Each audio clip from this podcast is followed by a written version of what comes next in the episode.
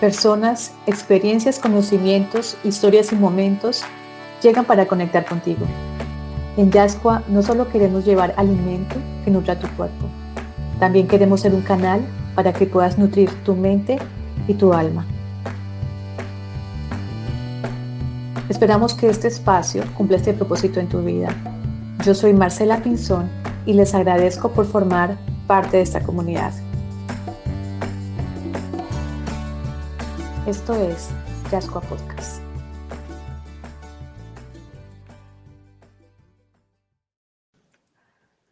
Patricia Castillo no se puede definir en una sola palabra. Es comunicadora social y periodista, cocinera profesional, docente, conferencista y escritora. Esa cartagenera adoptada por Barranquilla es un alma altamente sensible que ha logrado expresar y canalizar su sentir a través de diferentes formas creativas, pero especialmente con la escritura. Tiene dos libros publicados, Lo que aprendí del sexo después de sentarme a llorar y Manual para amarte como nadie lo ha hecho jamás. Patricia ama estar activa, hacer cosas que tengan significado como escribir, leer, enseñar, transmitir conocimientos a través de sus clases y charlas, aprender todos los días algo nuevo, escuchar a la gente, conocer personas increíbles, consentir su preciada soledad, entregarse al ocio sin culpa y confirmar y descifrar lo fascinante y compleja que es la naturaleza humana. Patricia es una de las clientes de Yascoa y le agradezco la vida por cruzar en mi camino y ser parte de este podcast. Bienvenidos. Bueno, hola a todos, comunidad de Yascoa. Estamos nuevamente al aire con una nueva invitada. Para el día de hoy tenemos a la escritora cartagenera Patricia Castillo Torres. Eh, Patricia, hola, ¿cómo estás? Gracias por estar con nosotros. Eh, nos encanta que hayas aceptado esa invitación. Gracias, Marce. Pues yo feliz, feliz después de conocer todo lo que ya has todos tus sueños, lo que me has contado de tus sueños, de tu proyecto. Me siento, pues, que te digo, súper emocionada y honrada de que, de que yo pueda aportar algo y de que de que ya me consideres parte de tu comunidad. Claro que sí. Para los oyentes que no saben, para la comunidad, Yascoa es, eh, Patricia es una de las personas que pues han accedido a nuestros productos, por, por este medio la conocí y es una mujer con una historia espectacular, con un perfil muy interesante y que por eso mismo decidí pues presentarla al mundo, presentarla a la comunidad. Entonces, eh, Patricia, Cuéntanos eh, un poco de ti, quién eres tú, desde dónde eres, cómo ha sido tu historia de vida, cómo ha sido tu historia laboral, un poco sobre ti y bueno, cuéntanos. Ok, bueno, yo soy cartagenera, nací en Cartagena. Mm, desde muy pequeñita mostré un interés que no sé de dónde me vino, mostré un interés muy temprano por los libros de hecho, Marce, yo te puedo contar que yo aprendí a leer por mi deseo de conocer lo que, lo que había dentro de esos libros que a mí me atraían. Yo desde chiquita eh, manifesté ese, ese amor por los libros y también por contar historias. Digamos que desde los cinco años y medio, desde los seis, yo escribo, o sea, yo escribo desde que escribo, desde que aprendí a escribir diría yo que soy una persona con un espíritu muy curioso, cosa que agradezco porque yo digo que hay un dicho que dice que la, curiosidad mató al gato, pero a mí me salvó.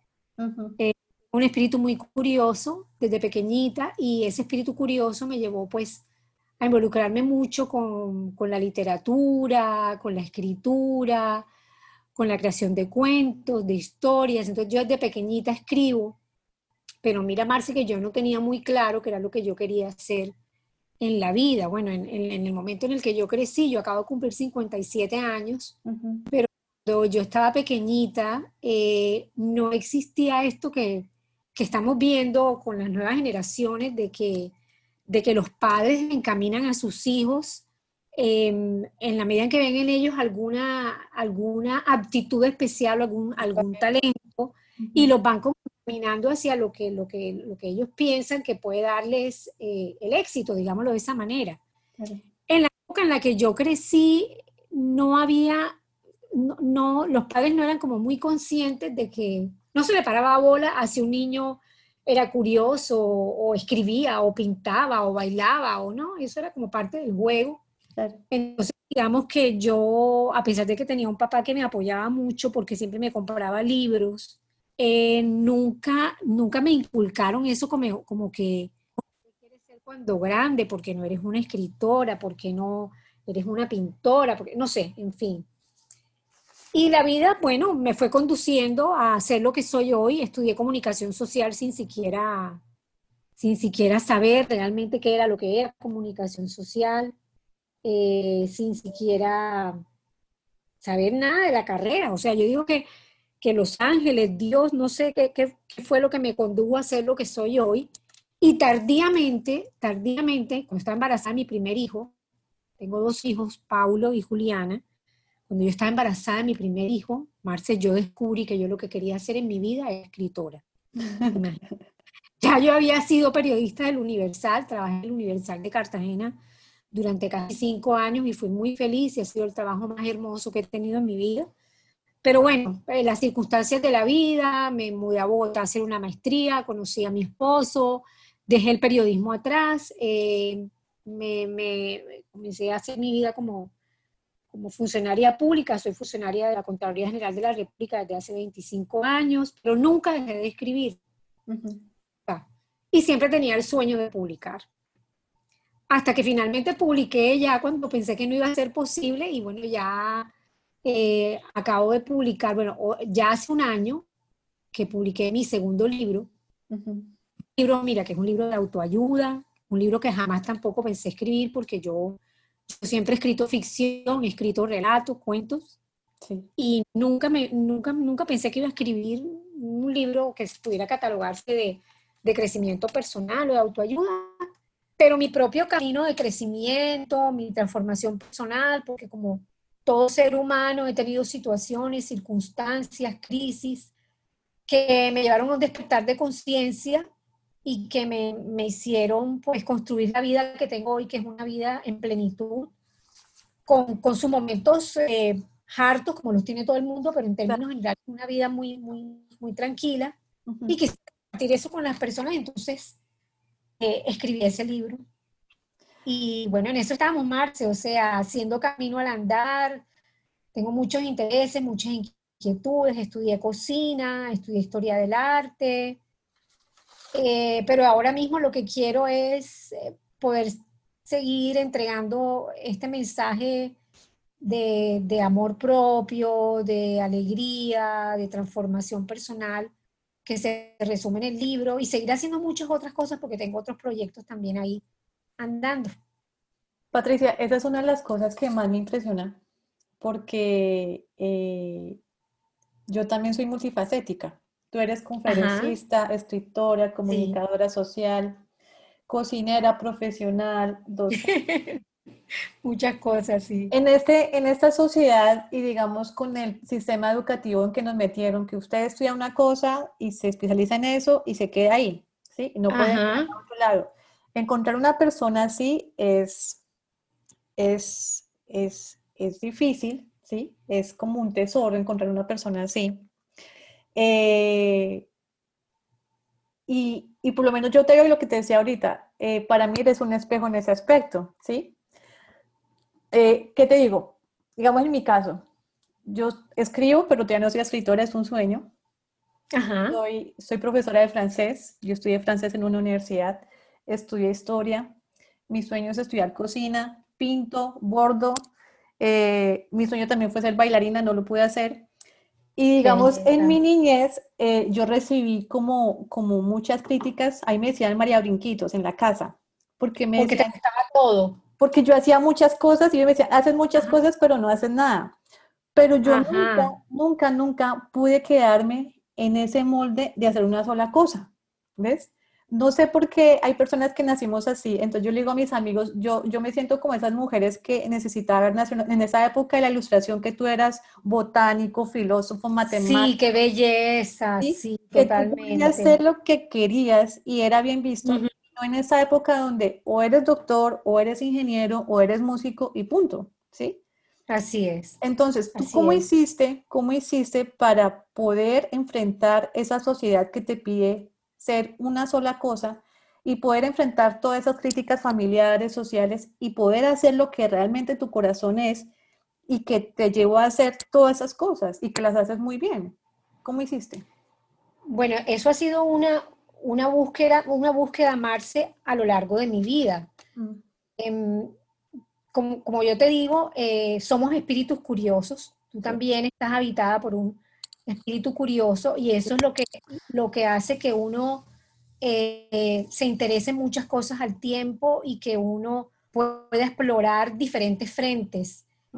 Em, ese espíritu curioso mío también va de la mano de un de, de, la melancolía, digámoslo así. Yo nunca he sido depresiva ni triste, pero sí, sí tengo como, como cierta melancolía dentro de mí que, que yo en mi adolescencia tuve algunas crisis debido a esa melancolía, lloraba mucho, no sabía por qué, porque tampoco me conocía, hasta, es, el, es el camino que uno comienza a andar en la adolescencia, que uno como que no, no se identifica con nada, uno está en busca de su identidad.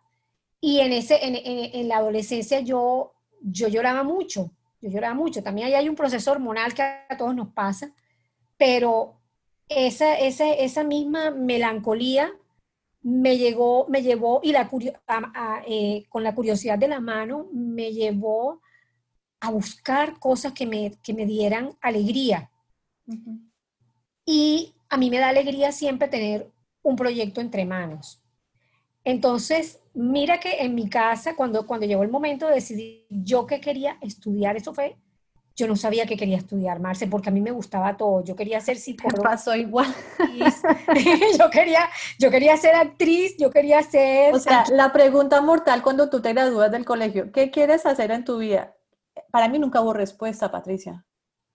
Yo nunca supe qué estudiar. Yo estudié historia porque fue como esa carrera que me daba como una amplitud amplia en muchas cosas, ¿ves? Sí, sí, sí. Pero eh, yo nunca supe porque a mí me gustaban muchas cosas. Me gustaba la psicología, me gustaba la danza, me gustaba la música, me gustaba la cocina y era buena para todo, ¿ves? Era buena, era buena para todo. Sí, entonces cuando elijo esa carrera, igual yo sentí que estaba incompleta. Entonces, eso que tú dices de que, de que no sabías qué estudiar, es, es, es, es, impactante, o sea, eso es, un, eso es como, como un sufrimiento que a uno le colocan empezando la vida, que lo pongan en el sola cosa. ¿Mm? Pero sabes una cosa, Marce, yo pienso que todos los seres humanos, lo que pasa es que, mira, uno se deja guiar mucho por los paradigmas de la sociedad, de lo que estabas ahorita al comienzo. Y es que nos han, nos han inculcado que uno tiene un gran talento, solo talento, y resulta que los seres humanos somos multitalentos, multifacéticos, multipotenciales. Exacto. Y precisamente por, por no conocernos, porque yo lo que invito a, las personas es a conocerse, porque ese es el, primer paso del camino hacia la plenitud, es el autoconocimiento. Pero como no nos conocemos, dejamos que la vida nos vaya llevando, somos como, como, como veletas, como, vamos como, como por la vida ahí como si fuéramos una marioneta de, lo que pase, de la vida, de la familia, de los amigos, de la pareja, porque como uno no se conoce, uno no sabe ni, ni para qué es bueno ni qué es lo que quiere. Pero cuando uno comienza a conocerse, uno se da cuenta de que uno es un ser en expansión. Uno es un ser en permanente expansión. Y que uno tiene muchas posibilidades de desarrollo en esta vida.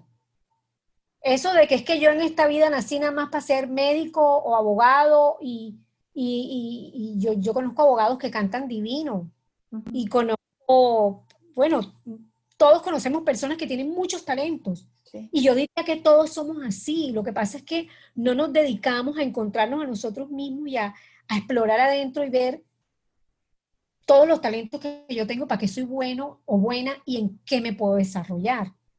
Entonces yo pienso que, que yo estoy muy agradecida con la vida que me condujo de una manera inexplicable a yo poder llegar a donde estoy.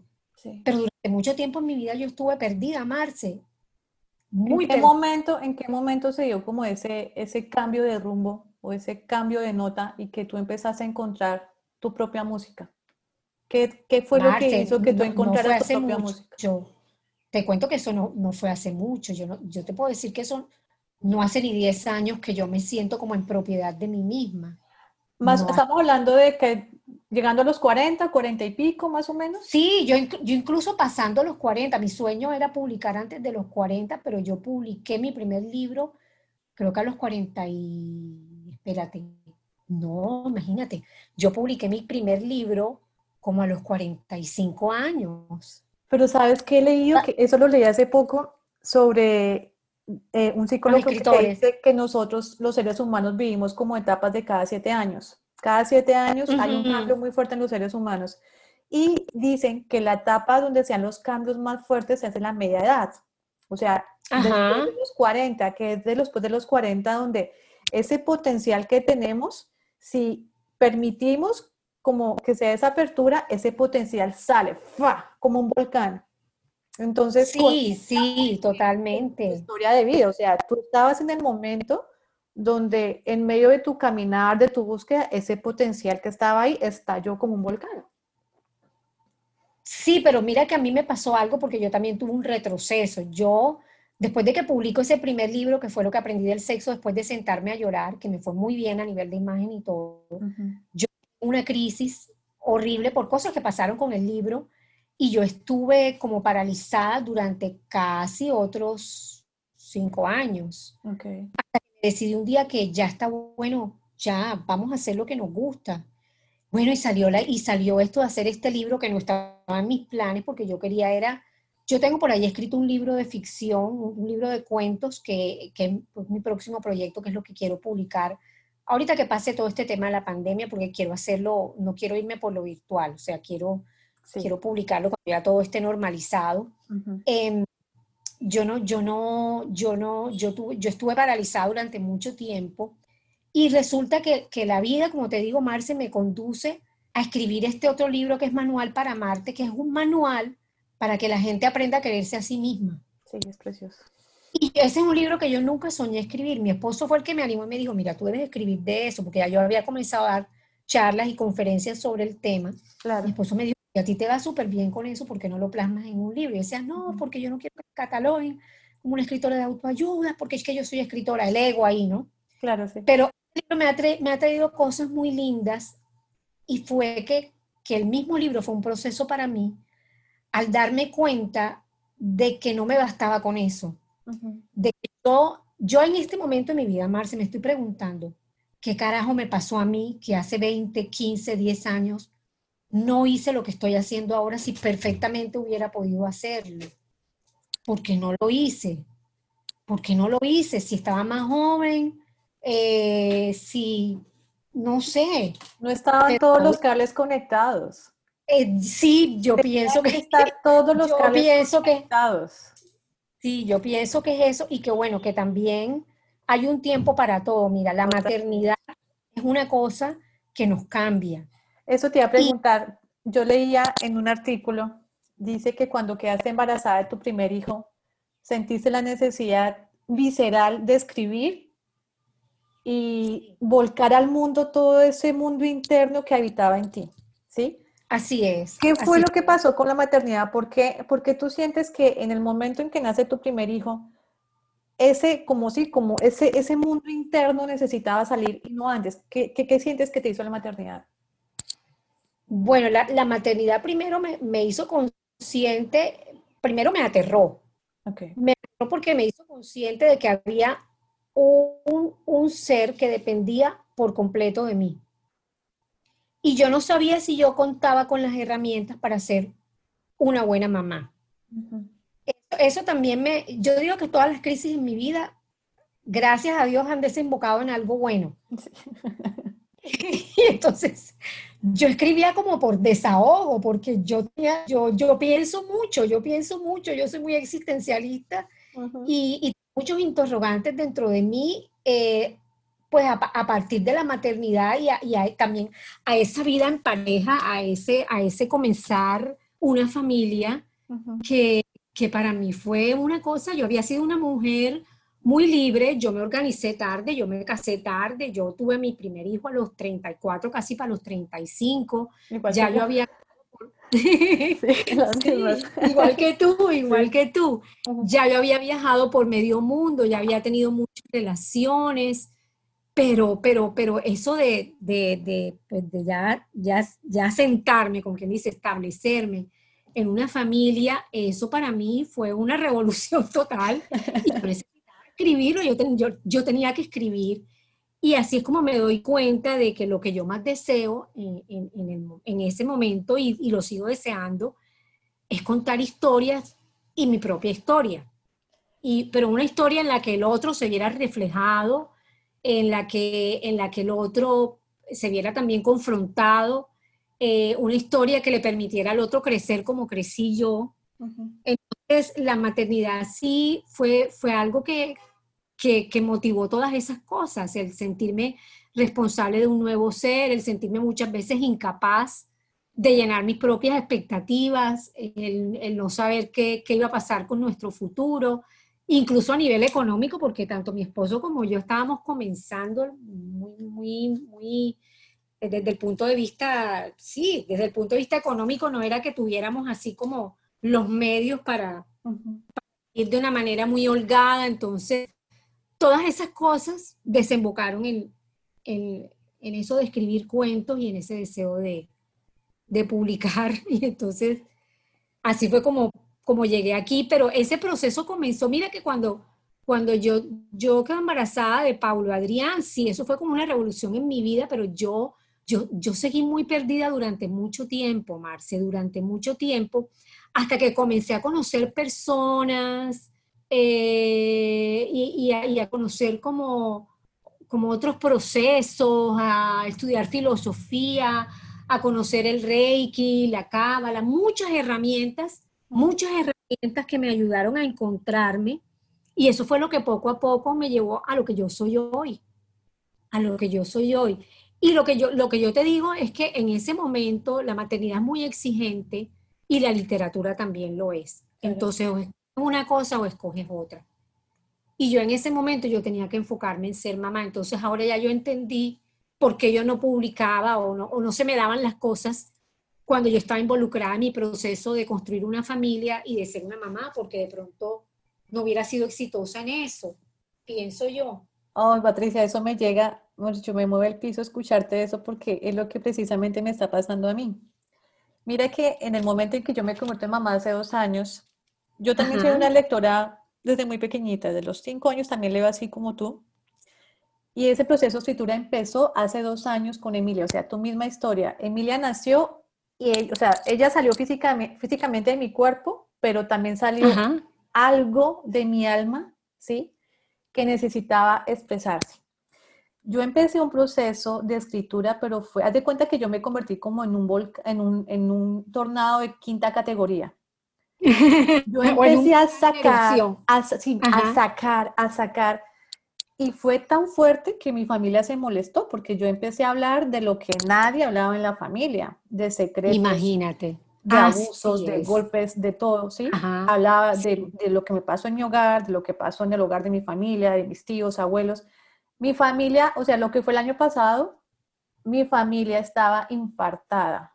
Mis papás, mis hermanos, porque yo empecé a publicarlo, yo utilicé mi Instagram como un blog. Entonces, ok, y, el Facebook, comenzabas. Claro, y empezaba, o sea, yo decía mis vómitos existenciales y empiezas. Imagínate. Y empiezas, pero mira que no imaginas lo, lo catártico de verdad que fue eso para mí. Total, lo sanador. Lo, sanador. O sea, eso te iba a preguntar, ¿hasta qué punto de verdad la escritura puede sanar la vida de una madre, una mujer y una niña? Porque somos eso en todo. Yo soy una, yo, yo en, mi, en, mi, interior sigue mi niña interna, pero soy mamá. Pero ¿hasta qué punto la escritura nos puede ayudar a sanar y a atravesar como ese, ese nuevo mundo al que llegamos, que es un mundo desconocido? Yo no sé si fue Julio Cortázar, y perdónenme si me equivoco, el que dijo que él escribía para no hacer algo peor. Total. Eso da hasta risa. O sea, yo escribo para no hacer algo peor. Sí, Yo escribo para desahogarme, yo escribo para no pelear con mi marido, yo escribo. Eh, yo en la escritura encuentro mucha libertad. Es como un espacio íntimo, es el espacio mío en el que yo puedo decir lo que se me dé la gana, Marce. Claro. y donde nadie me va a juzgar. Bueno, si lo publico, quién sabe. Yo, por ejemplo, yo tengo ahí, yo ese libro que quiero publicar, yo lo tengo que editar y hay un par de cuentos que no van a poderse publicar porque mi mamá me va a dejar de hablar. O sea, te iba a preguntar, o sea, uno es escritor, porque lo que yo sé es que los que escribimos somos los que decimos lo que nadie se atreve a decir. Así es. Eso es el escritor, hablar de las cosas que nadie se atreve a decir, qué cosas, secretos de familia, ¿sí? Secretos de sociedad, lo que, o sea, como la cagada del gato que uno mete bajo el tapete, todo está bien, todo está perfecto, pero nosotros levantamos el tapete y sacamos lo de abajo. Eso es el escritor. Así es. Para, para escribir, ¿tú cómo haces de verdad para poder enfrentar la opinión de tu familia, que es donde de alguna forma es el material primario que sale de la escritura? ¿Cómo haces para poder enfrentar esa situación? Bueno, con lo que, con lo que aprendí del sexo, eh, eh, mi papá, que, bueno, mi papá ya falleció, mira que mi papá era un hombre tan liberal de mente que yo nunca me imaginé que mi papá fuera a tener esa reacción tan chévere que tuvo cuando, cuando yo puse este libro, que es un libro muy honesto y en, algunos momentos descarnado. Dios mío, mi papá me va a querer matar. tan orgulloso. ¿Qué clase sí, de sí, sí, total, total. Pero mi papá se sintió tan orgulloso de que yo hubiera escrito ese libro. Me dijo, tú eres una valiente y estoy orgulloso de ti. Mi mamá, otro cuento, mi mamá es una señora muy conservadora, muy conservadora. Y ella nunca me dijo nada, pero mis hermanas sí me dicen que mi mamá estuvo mareada varios meses. Sí. Entonces, mira tú, y ahora, ahora imagínate, y, uno, y hay cosas, Marce, que uno no cuenta ni siquiera intencionalmente. Cuando yo me pongo a escribir, yo no es que me ponga a decir, ay, es que ahora voy a contar los secretos de mi familia. No, no, no, no, es una cuestión que sale involuntaria. Sí. Y hay un par de cuentos donde estamos retrataditos con todas las aberraciones que tiene la familia, porque yo digo que más de medio mundo proviene de familias disfuncionales. Las familias funcionales son una cosa exótica. Esas familias perfectas no existen. La mayoría de las familias que existen en la Tierra son disfuncionales. Entonces, ahí, ahí viene todo lo aberrante que ocurre en las familias, está en la literatura. Lo que pasa es que uno, uno crea personajes, uno eh, recrea situaciones, las exagera, las minimiza. Eso es lo chévere de, la, de, poder uno crear. Cuando uno crea, uno tiene esa libertad, ¿cierto? claro. Pero, pero, pero yo nunca lo hago de manera intencional, pero como uno también ama a su familia, hay cosas que es mejor eh, no contar o yo digo, bueno, cuando todo el mundo se muera lo publican. sí, totalmente. Eso es lo que me está pasando con este, con este otro libro, que es el que siempre he querido publicar, que son como 12 o 13 cuentos de largo aliento, y no, no, no me he atrevido porque ya tiene que salir de ahí como dos o tres cuentos, porque si no mi mamá, mi mamá ya es una señora de 76 años, de 77 años, ah, yo no le voy a dar ese disgusto a mi pobre madre. Sí, sí, sí. Entonces voy a, voy a publicar los cuentos más amables, eh, pero, pero sí, lo que pasa es que la escritura, como tú lo dices, Marce, es muy sanadora, muy sanadora. Y sea que publiques o no, lo que tú, lo que tú, lo que tú plasmas en tu escritura te libera. Sí. Incluso para la gente que no es escritora ni que tiene pretensiones de serlo, es un ejercicio muy, muy, muy sanador. Todo el mundo debería hacerlo, tener un diario. Todo el mundo, sí, sí. Terminar el día, escribir lo que sintió en el día, lo que vivió, ta, ta, ta, y se descarga. Exacto. Y, mira tú, Mars, que yo hice algo muy bonito, que bueno, que mi, hija, el mayor que es Pablo y la, la menor que es Juliana, que Juliana es adolescente, ya Pablo ya es un adulto. Mm. Y yo cuando, yo, yo viví tan intensamente ese proceso de la maternidad con Pablo y, a medida que él iba creciendo, además que Pablo y yo somos muy parecidos en el temperamento. Eh, eh, yo era muy explosiva, ya no, Pablo es explosivo, bueno, ya no, tampoco. Mm. Nos mucho y, chocábamos mucho, mi hijito y yo. Mm. Y yo no tenía manera como de desahogar esa frustración y, también las cosas divinas que él hacía que me conmovían hasta las lágrimas. Mm. Y yo le escribí un libro a Paulo ah. que se llama, se llama, pues, ¿cómo se llama? La historia de Paulo, mm. con sus dibujos, con, desde, que, desde que mudó su primer diente, desde, que aprendió, sí, desde que aprendió a leer y a escribir, las travesuras que hacía, las cartas al niño Dios. Un libro a mi hijo donde está plasmada toda su infancia hasta los siete años, Marcia. Ay, se me agua el ojo, qué lindo. Porque yo sentía tantas cosas como mamá que yo tenía, yo tenía que escribirlas a como diera lugar. Este libro no es un libro para publicar, es un libro muy íntimo, que él me dice, mamá lloré. Ah. Mamá lloré. Pero es un libro que recoge sus seis primeros años de vida. Ay, qué bello, Patricia.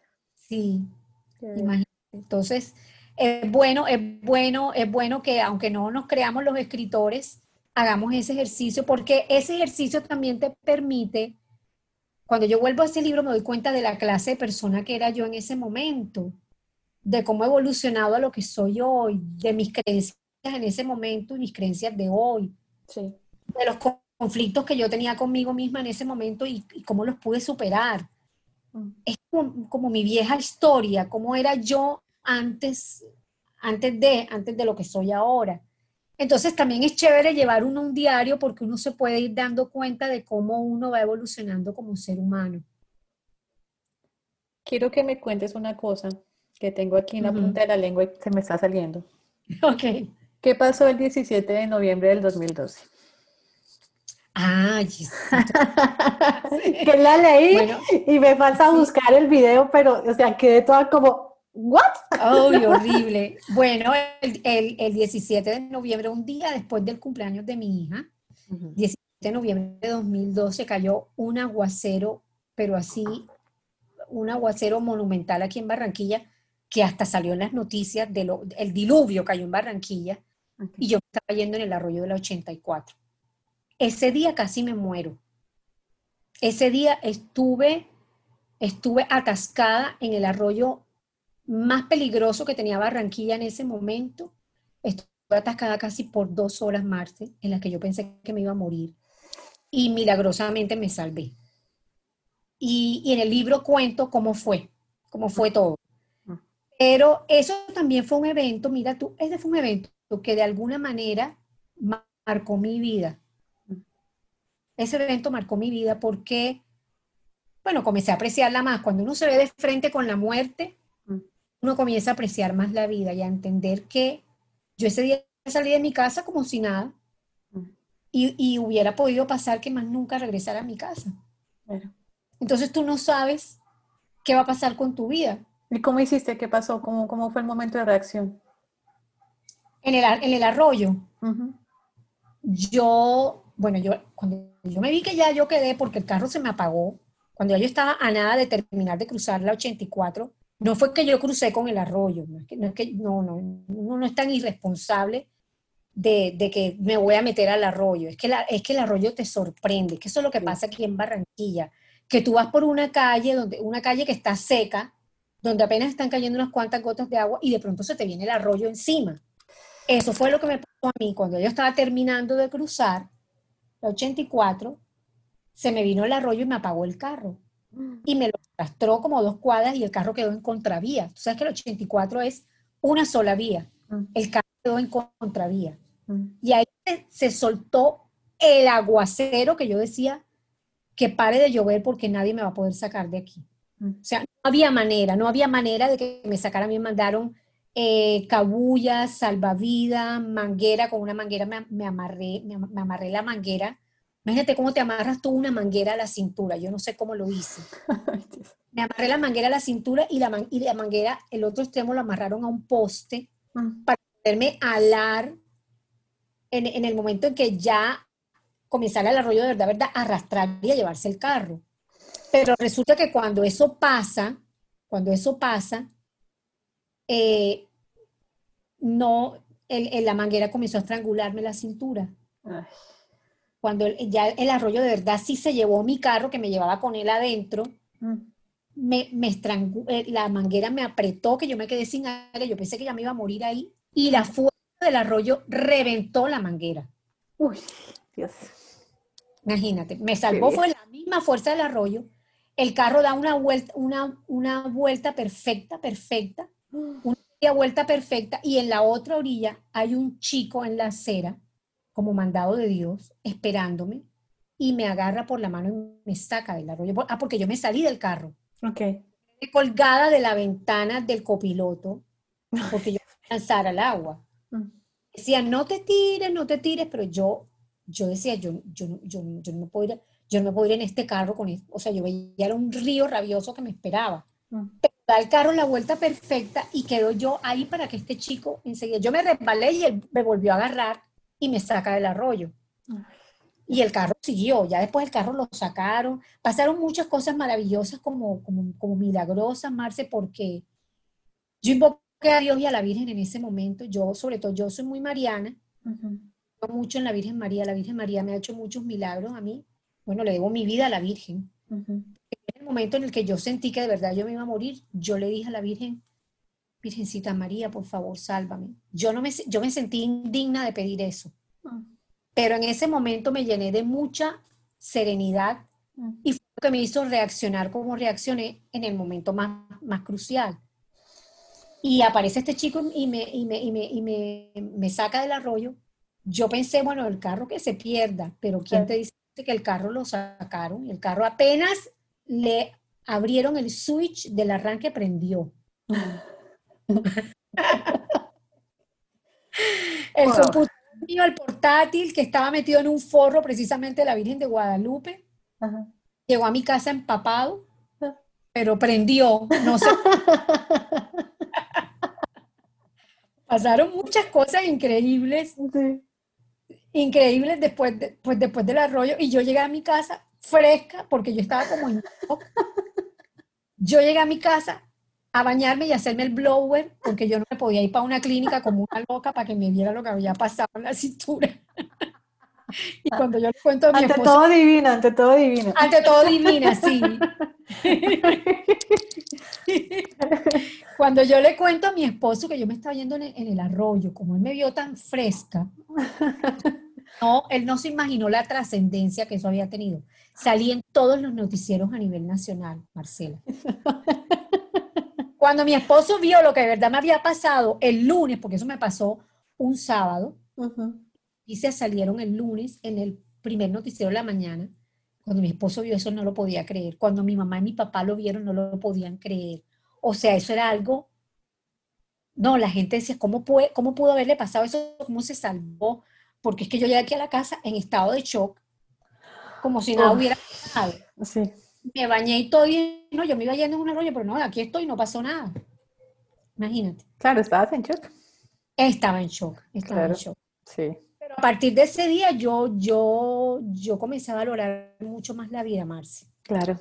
Comencé a valorar mucho más la vida. Eh, pasaron muchas cosas.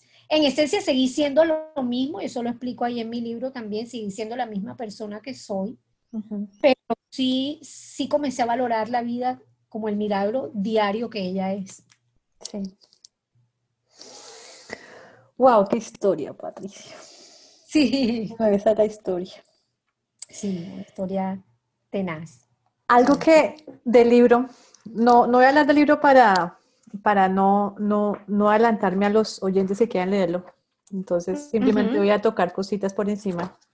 Una de las cosas que más me encantó del libro fue la relación que tú tuviste con tus abuelas. Ay, sí. Con Olga y con Ofe. Y con Ofe, sí. Sí, me encantó, me encantó esa historia. Y me encantó más que todo fue eh, lo que cada una intentó enseñarte. Transmitirme, sí. Exacto, y que son cosas completamente opuestas. Entonces, me encantó eso háblame un poco de tus abuelas, cómo ellas marcaron tu vida.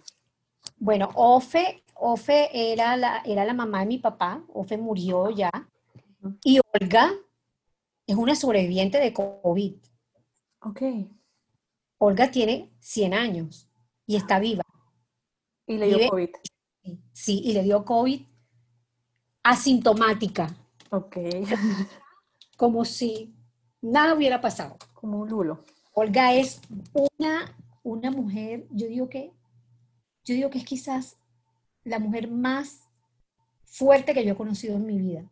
Bueno, y mi tía Tulia, que yo la cuento de mi tía Tulia la ciega, que es la hermana menor de mi mamá, que también vive en New Jersey. Eso es un ejemplo de vida, la cosa más hermosa. Sí.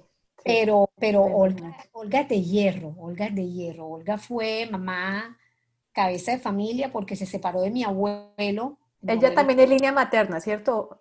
Sí, ella, ella es la mamá de mi mamá. Mi abuela Olga es la mamá de mi mamá. ¿Y la tía? Ofe y mi abuela Ofe es la, es la mamá de mi papá. Y la tía Tulia es la hermana menor de mi mamá. Mi tía Tulia es hija de Olga. Ok. O sea, tienes una fuerza en tu linaje materno. impresionante. Impresionante. Impresionante. Impresionante. O sea, yo con esto no quiero decir que la familia de mi papá no, pero las mujeres, la familia de mi mamá, o sea, mira, me les quito el sombrero, te cuento. Por lo menos a mi abuela y a mi tía. Entonces, eh, mi abuela, mi abuela Olga se separó de mi abuelo cuando era un pecado que la mujer se separara del marido. Uy, qué fuerte. Eso es que hay que tener pantalones. eso era una deshonra. Claro. Una mujer se separaba, ella, las mujeres en la época de mi abuela, que ya tiene 100 años, eso, ¿cuántos años atrás? 70 eh, años atrás, más. La mujer se tenía que casar y, el, y obedecerle al esposo y el esposo le podía dar palo, así que quisiera, pero tú no te podías separar de ese hombre por nada de la vida, por el que dirán. Pues mi abuela un buen día dijo, dejo a este hombre y lo dejó.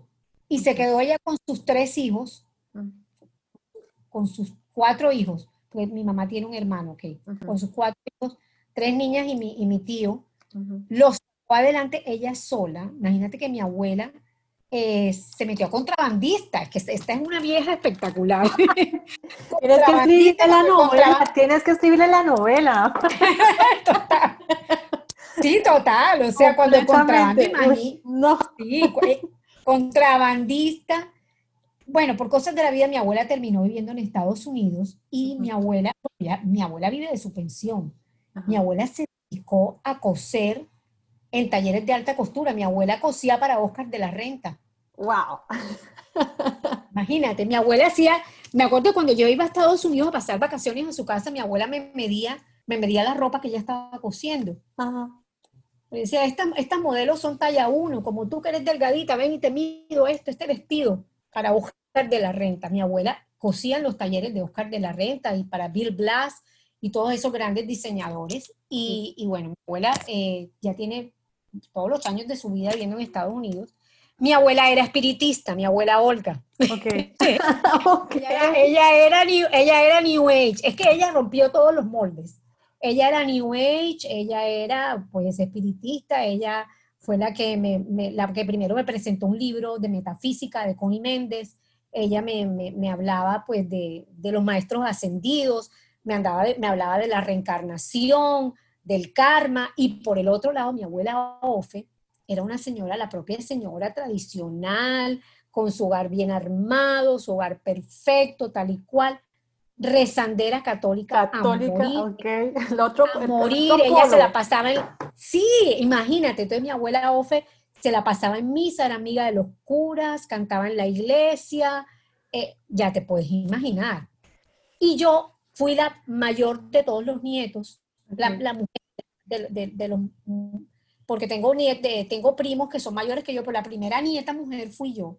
Y yo fui la cura, sobre todo para mi abuelo, el papá de mi papá, y para mi abuela Ofe. Yo era la nieta consentida de ellos. Entonces yo me pasaba fines de semana con mi abuela Ofe, éramos inseparables, era una adoración porque era muy consentidora mi abuela Ofe conmigo. Ella siempre me leía la Biblia, me hablaba de San Pedro, me hablaba de la Virgen, me por eso también mi devoción a la Virgen viene por ahí. Claro, sí. Pero la influencia que tuvo Olga también en mi vida fue clave porque yo también soy alternativa. Sí. Yo al final me fui por lo alternativo. Yo creo en Dios, pero ya yo no voy a misa. Ok. ¿Ya? Sí. Ya yo creo en otras cosas. Creo más en lo que creía Olga que en lo que creía Off. Ok las dos me marcaron de una manera y llegó un momento en mi vida que yo estaba muy confundida, que yo no sabía quién me decía la verdad. Pero, Pero ellas sí marcaron mi vida definitivamente, no solamente con sus creencias, sino con, ejemplo, porque cada una a su manera fueron mujeres muy especiales. Wow, qué lindo. Sí, a mí me encantó esa parte de las abuelas. Me recordó mucho a mi abuela paterna, que fue con, tengo mis dos abuelas, pero fue con una con la que hice la conexión más, clic. Sí. sí, la conexión más grande. Entonces, claro, leer, leer, eso como que me movía todo. Mi abuela se murió en el 2002, entonces ya son muchos años sin ella y claro, como que se me aguaban los ojos y yo, mm, mi abuelita. sí, fue muy fuerte da, leer eso. Da muy, da muy duro. da muy duro, da muy duro. Sí. Patricia, em, tu infancia, tu infancia, eh, creciste con heridas, creciste con, bueno, obviamente sí. nos crecemos con heridas, pero unos más que otros, ¿no? Sí. ¿Hasta qué punto tú crees que se conectó el momento en que te convertiste en mamá con esa Patricia niña que de pronto fue ignorada, que de pronto callaron su voz, callaron sus emociones, que herida y que lo que he leído es que cuando uno se convierte en mamá, esa niña herida sale. ¿Tú crees que sí viste como como la relación entre lo que fuiste de niña y en el momento que te convertiste en mamá, al ver a tu hijo y ver cómo sí, yo, yo, yo tenía muy claro algo, Marci, mm. Que yo no quería ser una mamá autoritaria, que yo no quería ser una mamá castradora, que yo no quería ser el tipo de mamá a la que los hijos le tienen que pedir perdón. Y yo fui una mamá muy laxa con mis hijos. Mi hijo que estudia psicología, Paulo, que es el mayor, me dice, mamá, es que ustedes son unos papás, eh, y me lo dice riéndose, Paulo, mi esposo y yo, ustedes son unos papás muy, muy frescos. Ustedes a nosotros nunca nos pusieron límites.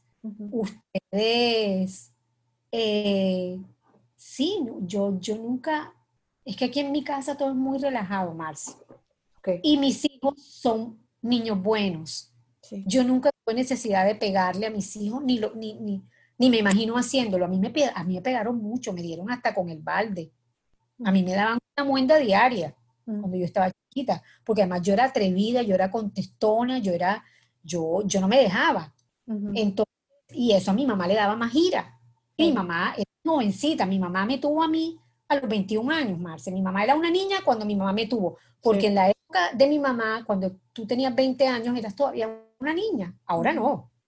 Mi mamá se casó muy joven y también con sus propias heridas en el alma, con, con muchas cosas que traía ella de niña y eso uno lo, lo, va arrastrando. Claro. Eh, y, y, copió un modelo, el modelo de la mamá papá fuerte, eh, que era mi abuela Ofe, eh, mi abuela Olga, perdón, entonces yo quise romper ese molde. Eh, eh, yo dije, yo con mis hijos no, voy a ser así.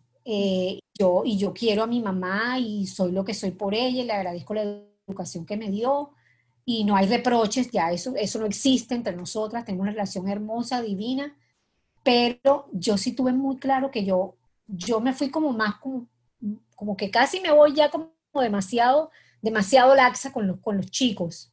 Y, y, y decidí eso. Eso fue lo que trajo a mí la maternidad, una claridad sobre lo que yo no quería repetir. Sí. Con mi esposo pasó igual. Él venía de una familia donde su papá era autoritario, lo que él decía se hacía, con razón o sin ella, y él dijo, yo no quiero repetir eso con mis hijos. Sí. Entonces los dos le dimos a nuestros hijos una educación muy, muy alejada de la educación que nos dieron a nosotros. ¿Cómo hiciste para perdonar? tú le das mucho, mucho énfasis al perdón en el libro. Sí. Supongo que obviamente el perdón también viene pues por tus propias heridas, lo que viviste en tu casa, ese proceso que hiciste tan bonito. ¿Cómo hiciste para perdonar? ¿Cómo hiciste para perdonar? Ese es, yo digo que perdonar es un, es un proceso que nos puede tomar toda la vida, Marci. Sí. Toda la vida. Hay gente que se muere y no ha perdonado o no ha perdonado lo suficiente. Pero el perdón es liberador no tanto para la persona a la que uno tiene que perdonar como para uno mismo. Yo, por ejemplo, yo durante mucho tiempo en mi vida, yo tuve una relación, yo por ejemplo, yo tenía, yo fui una perdedora en el amor durante mucho tiempo y eso lo cuento también en mi primer libro. A mí me re mal con los hombres, re mal. A mí siempre me cachoneaban, me traicionaban, me humillaban. Hubo uno que hasta me pegó. Yo muy mala relación con los hombres porque yo tenía una mala relación conmigo misma, tenía una muy baja autoestima. Yo siempre culpaba de todo lo malo que a mí me pasaba, yo culpaba a mi mamá. Yo nunca se lo dije, ni se lo he dicho, porque yo me sentía que mi mamá no me quería. Entonces yo ese vacío trataba de llenarlo con mis relaciones afectivas con los hombres. Entonces el hombre de turno era el responsable de llenar mis vacíos. Sí. Y, y, se volvían unas relaciones muy conflictivas, muy tormentosas. Yo, eh, yo llegué a ser también muy, muy sumisa, muy permisiva.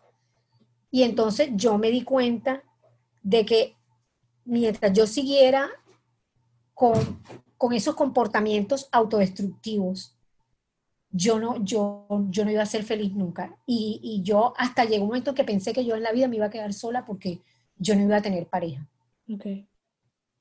Cuando yo me comencé a dar cuenta de que, de que siempre se repetía el mismo esquema con mis relaciones y de que yo estaba siempre culpando a mi mamá, y, eso lo, y eso lo pude ver fue por un, proceso, eh, eso fue como un, eh, fue un, un, retiro que yo hice, que, pero fue, no fue un, retiro religioso, fue, fue un retiro... Eh, de, un retiro, eso se, llama, se, llama, se llamaba liderazgo de transformación. Y te cuento una cosa, ese retiro lo hice cuando yo fui mamá por segunda vez que caí en una depresión horrible, una depresión postparto horrible cuando tuve a Juliana. Mira que todavía yo estaba súper perdida cuando yo tuve a Juliana y ya yo tenía 43 años, Marce. Imagínate. Y, y, una amiga vino un buen día a mi casa y me vendió ese, esa vaina como la gran maravilla que me iba a cambiar la vida. Y yo estaba tan desesperada que yo no tenía plata y le, dije le di la tarjeta de crédito y le dije, dale, yo voy a esa vaina. Estaba tan aburrida yo. Pero ¿quién te dice que sí, que eso me cambió la vida? Y no me cambió la vida, inmediatamente lo hice. Sino que ese fue el primer paso de transformación que yo di en mi vida. Fue mi despertar. Ese seminario, taller que se llamó, que se llamó eh, Liderazgo de Transformación. Fue, fueron como tres días encerrados en un hotel donde, perdónenme la expresión, nos sacaron la mierda. nos sacaron la mierda fue que yo llegué a mi casa con la cara hinchada de tanto llorar, de acordarme de mi infancia, de revivir cosas, de confrontar a mi mamá, de confrontar a mi papá y de entender todo lo que había pasado en mi vida y yo cómo lo había asumido. Y pararme en responsabilidad de decir, oye, pero es que la vida que tengo la responsable soy yo, no es mi mamá, no es mi papá. Fue la manera como yo interpreté y como yo asumí todo lo que me pasó, ya está bueno. A partir de ese momento yo comencé a hacer un proceso de perdón con mi mamá, que me tomó años. Marce me tomó años. Pero en este momento, te quiero decir, mi mamá me dice que yo soy su ángel. Hmm. Después de que habíamos tenido una, relación tan conflictiva. Ella dice que de las cuatro, que somos cuatro, cuatro mujeres en mi casa, somos cuatro hermanas, que de las cuatro, la que más especial es con ella soy yo, que la única que la entiende soy yo después de que mi mamá y yo hubo una época de nuestra vida en la que yo sentía que mi mamá era mi enemiga. Wow, sabes que me hace esperanza porque yo estoy pasando por esa época con mi mamá. Mira que sí, o sea, yo siento que, que, la maternidad a mí sí me activó eso y ahí me sacó, me yo digo, me sacó el Chucky que estaba guardado, ¿sí? Y no era el Chucky guardado, sino la niña interna que fue golpeada. Herida. la herida. herida y salió ese enojo que me habían reprimido y que necesitaba expresarse para poder sanar. O sea, yo siento que tuve muchas heridas y que la maternidad me dijo, bueno, ahora esas heridas que están infectadas, límpielas, deje que se curen y que se cierren solas. Pero mientras pasaba ese proceso, claro, yo me armé con mis papás y ya nos hablamos, pero es una relación bastante tensa. Tensa. Sí, ¿cómo están? Bien, ¿y usted? Bien. Ah, bueno, me alegra mucho. Feliz semana. Un beso. Chao. Así es. Yo sí te escucho, se me aguan los ojos porque digo, ok, hay posibilidades de que esto mejore. ¿Sí? Claro. Pero entonces tampoco me quiero hacer ilusiones porque también yo conozco muchas familias donde las cosas... Donde eso no se da. Sí, los papás se murieron, nunca se pidieron perdón, nunca reconocieron los errores, nunca hubo una confesión y unas, como, como esa reparación, ¿sí? Hacia los hijos. Entonces yo digo, puede ser que también me toque ese tipo de historia, entonces me quedo como neutra, ¿sí? Bueno, yo que, pero yo qué te puedo decir ahí. Bueno, dime, dime, yo ahora te, te digo qué, qué, pienso yo. No, o sea, entonces eso, o sea, entonces yo estoy como, ok, ¿sí? Pero digamos, yo algo que siento es que ese enojo, ¿sí? De, de hace, ¿qué te digo? Hace un año, año y medio más o menos que fue que empezó este enojo, pero era una cosa, y fue en el Horrible. que yo quedé embarazada y se activó más cuando nació Emilia. A los 20 días que nació Emilia Patricia, yo estaba corriendo a psicoterapia porque yo no entendía qué rayos me estaba pasando. ¿Por qué tenía tanta rabia contra mi mamá? ¿Por qué tenía rabia contra mi papá? ¿Ves? No entendía por qué. Porque uno a sus hijos los ama tanto que uno se cree incapaz de hacerle lo que le hicieron a uno. Sí, sí. Y, le da rabia a uno. ¿Cómo una mamá le puede hacer a un hijo esto? Lo que pasa es que, digamos que el daño de pronto conciencia, amarse. Ellos, eh, tus padres están en otro nivel de conciencia, entonces la gente hace lo que, lo que puede con lo que tiene. Exacto, y que yo también ya entendí que, o sea, si mi infancia fue difícil, la de ellos fue cinco veces más difícil. Exacto. O sea, ellos no recrearon lo que hicieron sus abuelos, ¿ves? Ellos con su conocimiento, con sus herramientas, con su educación, hicieron su mayor esfuerzo. Claro. Pero igual hubo errores grandísimos, ¿ves? Entonces, claro, yo como me, que me pegué a, lo oscuro y llegó un momento en que yo no veía lo bello y hermoso que ellos hicieron por mí, porque fueron los papás más maravillosos. A pesar, o sea, fue, fue, fue como una dualidad, porque fui golpeada, fui maltratada verbalmente, pero también recibí mucho amor, ¿sí? Recibí mucho amor, muchos cuidados, mi mamá la alimentación, créeme que yo no voy a conocer otra mamá que haya cuidado la alimentación de los hijos como mi mamá lo hacía, eh, su preocupación cuando estábamos enfermos. Entonces, claro, fue como una dualidad entre decir, bueno, ¿sí? ¿Qué? Y claro, y eso, eso afloró cuando yo quedé embarazada. Fue impresionante. Ahorita yo sí siento que ese enojo ya, ya, ya esa marcela, Ya ha ido bajando. Ese volcán activado ya se bajó pero hay un proceso de sanación pendiente con mis papás. Y eso es cuestión de hablarlo, pero por lo menos yo no sé cómo hablar con ellos esas cosas, ¿ves? bueno, Marce, yo te digo que yo con mi mamá nunca hablé de esas cosas. Exacto, entonces... El proceso, el proceso, el proceso mío de perdón con mi mamá es algo que ella sabe y que yo sé. Nunca hemos hablado abiertamente de cosas que pasaron. Okay. Pero, pero las dos y mi mamá tuvo su manera muy particular de, disculparse conmigo. Además, yo siento que no hace falta que la persona te diga, mira, lo siento. Solo, solo hace falta un cambio de actitud, una actitud más amorosa para tú entender que ya esa persona comprendió. Eh, yo digo que no, no todas las historias tienen el cierre perfecto como lo ponen las películas. La vida no es como película. Eh, a veces el proceso de perdón solamente tiene que darse de uno con uno y ya eso se irradia a los otros. Que uno también se tiene que perdonar, porque es que mira, el perdón no tanto involucra a los que te humillaron, te maltrataron, te abusaron, sino a ti mismo, porque es que uno siente vergüenza y culpa. No sé si, si, si, te ha pasado, o sea. Sí, claro. Uno siente vergüenza y culpa y entonces uno se siente mal con uno mismo. Entonces, ese proceso tiene que partir de uno. De entender que muchas de las cosas que pasaron no fue porque uno las suscitó. que, que, uno no tiene la culpa. Cuando uno, ya que uno comienza a perdonarse a uno, ya uno es capaz de poder perdonar a los demás.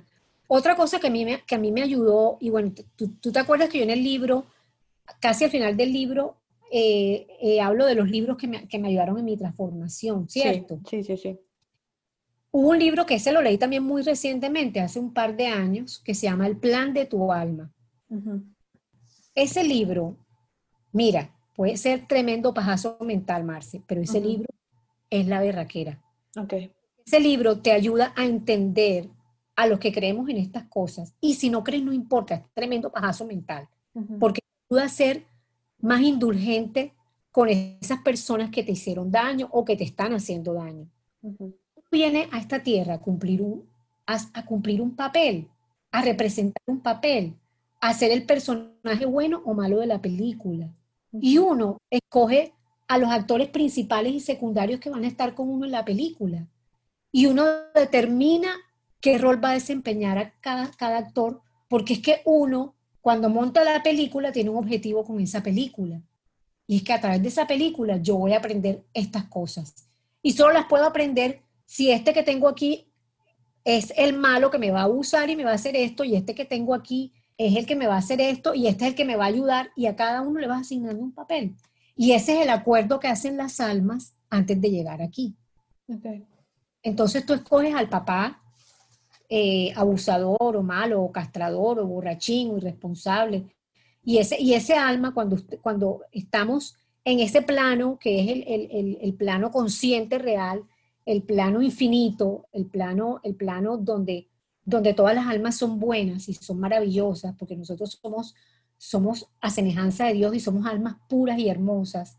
Cuando estamos en ese plano y yo le digo a esa persona que va a venir a representar en, en la película de mi vida al papá malo, yo le digo, yo necesito que tú seas el papá malo, ese alma se resiste y me dice, pero es que yo te amo, yo no quiero ser eso, yo no te quiero hacer sufrir, yo te amo le digo, porque tú me amas, mm. yo necesito que tú hagas ese papel. Mm. Yo necesito que tú hagas ese papel. Son los acuerdos que hacen las almas, porque venimos, venimos, en, venimos como en comunidad aquí a, vivir una experiencia humana. Mm. Entonces, si eso es verdad, si no es verdad, a mí me sirvió una barbaridad leerme ese libro, porque pude entender que al final nadie es malo. Okay. Y es más fácil perdonar porque entiendes que esa fue la experiencia que tú decidiste tener para tu vida.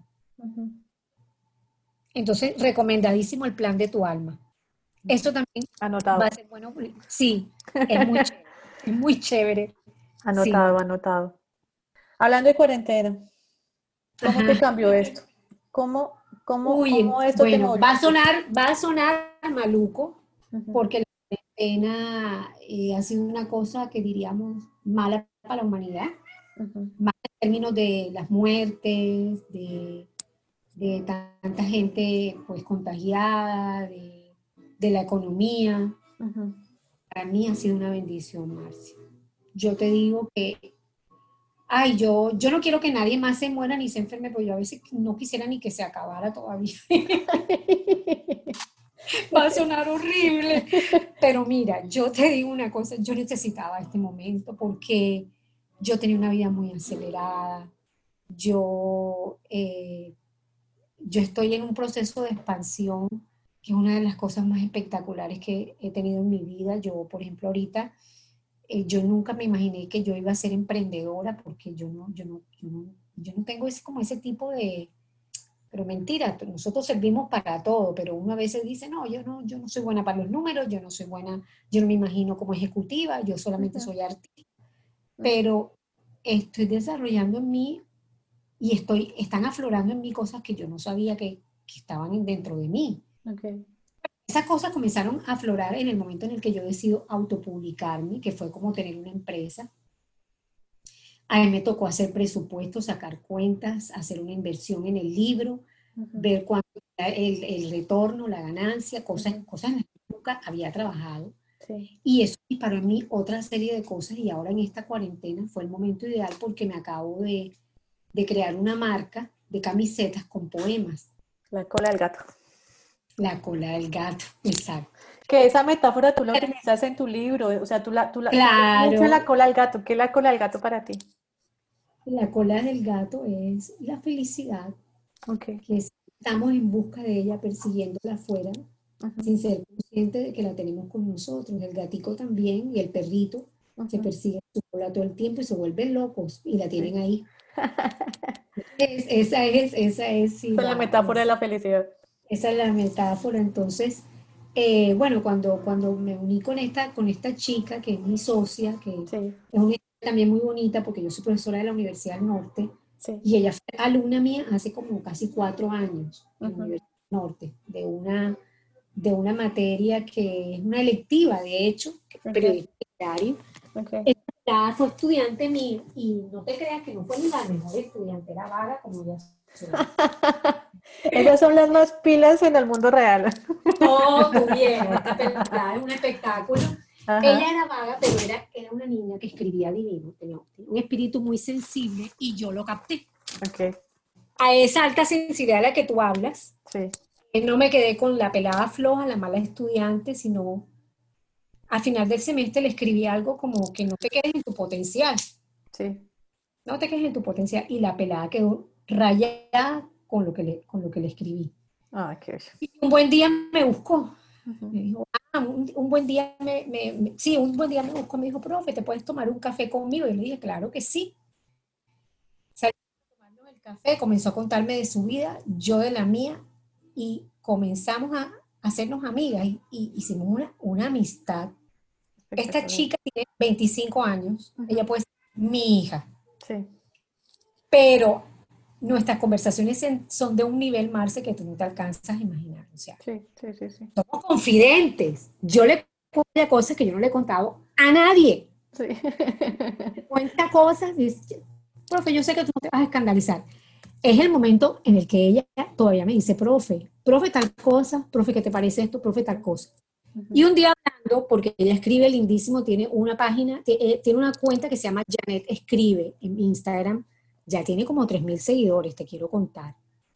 Y ella escribe poemas. Yo no soy tan poeta. Yo fui poeta pelada de bachillerato que escribía poemas de amor cuando, ajá, me en el corazón, pero no, ella, ella sí es una poeta nata. Ok. Una vez hablando, oye, profe, yo siempre me he querido inventar algún negocio contigo, que no sé qué. Ay, el otro día, ah, porque a, mí todo el mundo me pide que escriba, pero nadie me paga. Yo digo, ay, a mí me pasa igual. hagamos algo, algo que también nos dé plata con nuestros talentos, porque alguien me dice, ay, que ¿por qué no me escribes algo en una camiseta? Y yo, tú no le cobraste, ay, no, profe, porque me dio brillo, pero ¿por qué? Entonces, bueno, hagámoslo nosotros, vamos a escribir poemas en nuestras camisetas. Okay. Y nos hemos como locas, Marcela, pero como locas a producir frases tipo poemas. Nos inventamos el negocio y, y te digo que en inventarnos el negocio nos demoramos como tres meses y ya vamos a sacar la segunda colección la semana entrante. Ay, qué nota. Sin mucho esfuerzo salió el negocio, pero fue una concepción, ya fue, fue, fue, no puede ser una camiseta común y corriente, es una camiseta 100% algodón, eh, solamente vamos a hacer tantas frases, se acaba esta colección y no vas a poder acceder a esas frases. Además, tiene que ir envuelta en un papel divino, con un sticker súper lindo. Entonces, la experiencia. Claro. Eh, pensada de una manera muy, con mucho amor y entonces por eso ha tenido también mucha aceptación la cola del gato. Cuando, ah, porque yo dictaba mis conferencias y todo bajo la, bajo la, la cola del gato. era, era, como mi marca. Le dije, Yane, pero ¿qué está pensando? ¿No quiere poner la cola del gato? Ay, sí, profe, me encanta. Y quedó la cola del gato. Entonces, esa, es de las cosas lindas que ha traído la, pandemia. Es, sí, porque, porque yo nunca me imaginé, está de moda eso de reinventarnos. ya le tengo rabia a la palabra reinventarnos. No, no, uno no se reinventa, uno tiene, uno lo que pasa es que comienza a descubrir muchas cosas que uno no sabía que estaban ahí. Exacto. Y para eso sirvió esto, exacto.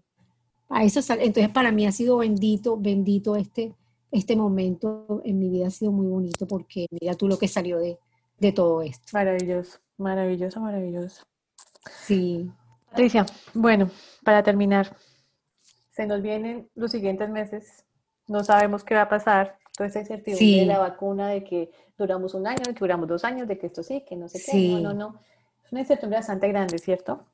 Sí, eh, la estamos pasando muy mal a nivel social. Hay mucha gente que eh, emocionalmente, mentalmente, esto ha sido terrible. Muy maluco. También, obviamente, laboralmente, familiarmente. Entonces, tú como Patricia, con tu experiencia, con lo que has vivido, con lo que has descubierto, ¿qué tienes para decir a estas personas para lo que viene, para este futuro? ¿Qué quieres decirle a ellos para que puedan fortalecerse, para que puedan conectar también con, con este momento y encontrar también la fuerza para, para poder sacarse como ese, esa luz que todos tenemos, esa fuerza interna que todos tenemos. ¿Qué podrías decirle a, las personas que te escuchen en nuestra comunidad? Mira, Marce, yo te digo una cosa. Eh, yo, a mí lo que me ha salvado, literalmente, hablando así, son mis pasiones. Si yo no tuviera mis pasiones, ya yo, yo me hubiera tirado de un puente.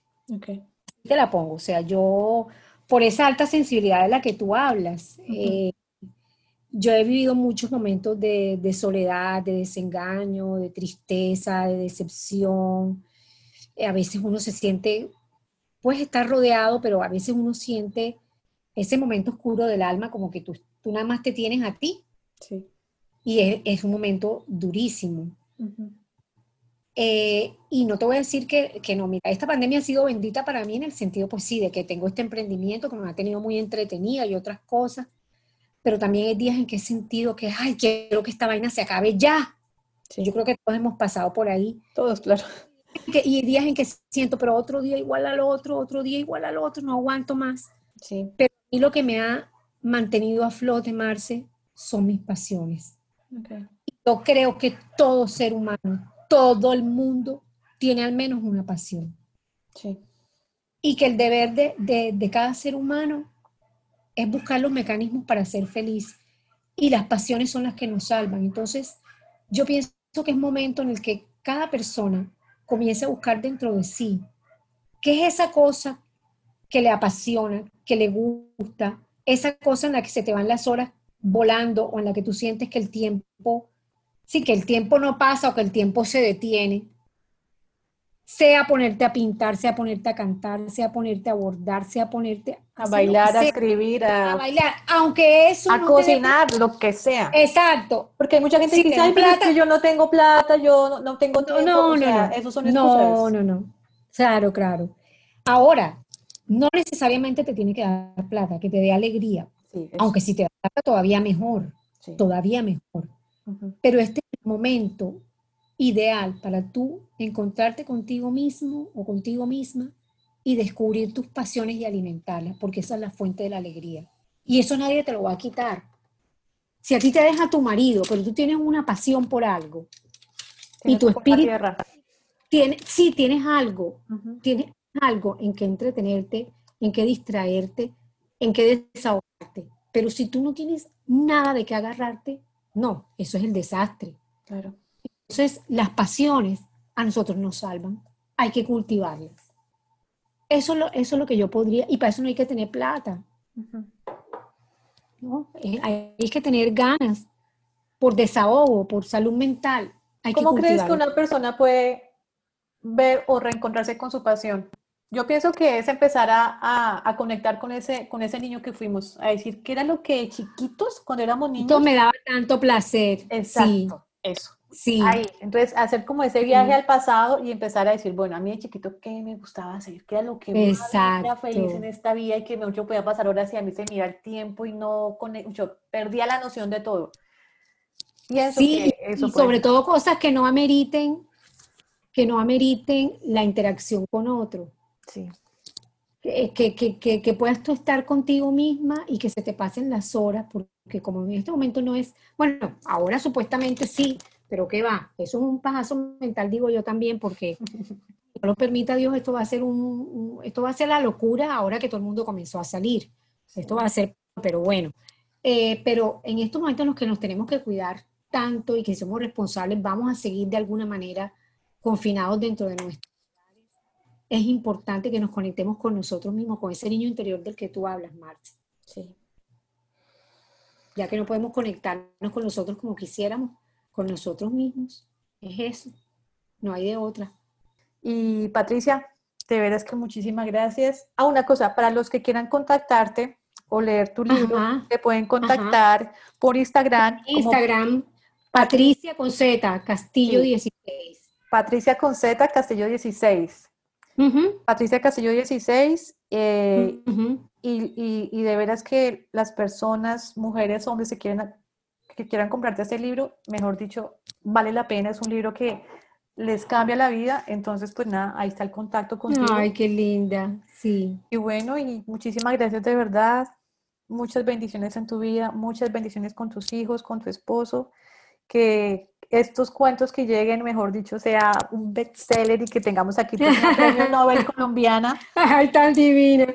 Gracias. Que tú ves que la mayoría de los Nobels, ellos obtienen su, como su, su, su, cumbre es a partir de los 60, 70 años. Sí, mira, Alice Munro. exacto. Sí, Alice Munro, que es otra mujer adorable que la la amo y me cambió también a mí como escritora. Mira, a los 85 años Exacto. a recibir su premio, me pues estaba enfermita. Entonces, yo sé que tú tienes muchas cosas que decir y esa sensibilidad y esa voz interna tan poderosa, sé que va a tocar muchos corazones. Entonces, nada, ese ánimo con esa escritura. Y, y, acá tienes una lectora ya fija para ti. Y, y bueno, lo mejor para ti, Patricia. Gracias, Marce. Un súper abrazo. Si te ha gustado este podcast, compártelo. Puede que a esa persona que tienes en mente también le sirva. Si quieres estar atento a todas nuestras novedades y no perderte ninguno de nuestros podcasts, síguenos en redes sociales como arroba Podcast o búscanos en nuestro sitio web www.yaspa.com. Gracias por compartir este espacio con nosotros. Bendiciones.